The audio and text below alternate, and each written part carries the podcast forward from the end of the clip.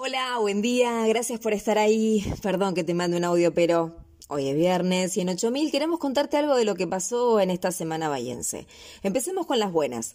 La obra de Nati Petrosino, la misionera bayense que falleció a fines de julio, tiene continuidad. Ahora es su hijo Juan quien junta alimentos para llevar a los necesitados de Formosa. Esta noche, si vas a los Mitchets, podés acercar tu donación. En lo educativo, el tresarroyense Sebastián Dop, que es ciego, se recibió de licenciado en Ciencias Biológicas en la UNS y clavó 9.35 de promedio. Grande Seba. Y una deportiva, la selección bayense de softball salió tercera en el Panamericano de Paraná y metió un gran golpe. Le ganó a República Checa, que es el actual campeón europeo. Ahora vamos con otras noticias que no nos gustan para nada, pero están. Hasta este mes, en 2021, se registraron en Argentina 213 femicidios y te recordamos el único caso que hubo hasta ahora en nuestro departamento judicial. Fue en enero. Celina Jessica Paredes, de 22 años, apareció muerta en su cama con varias puñaladas. Quedó imputado Juan Torrejón Hualpa, que vivía con ella en Mayor Buratovich. Recordá, si sufrís violencia o sabés de alguna víctima, llama al 144. Es gratis y atiende las 24 horas. El jefe de especialidades clínicas del Hospital Municipal, Pablo Fernández Keller, dijo que los médicos están quemados y nadie los escucha. Carlos Deger, titular de la Asociación Médica Local, avisó que puede faltar gente para las guardias porque es época de vacaciones. ¿Alguien puede atender a nuestros médicos, che?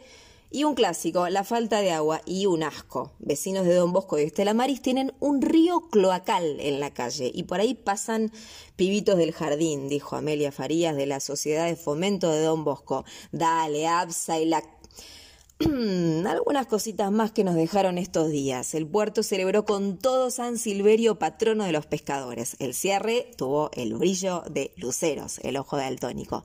Según el CREVA, una familia bayense necesita casi 80 mil pesos para no ser pobre. Y los precios no tienen techo. La carne subió hasta 30% en 15 días y el kilo de cualquier corte llega a los mil pesos.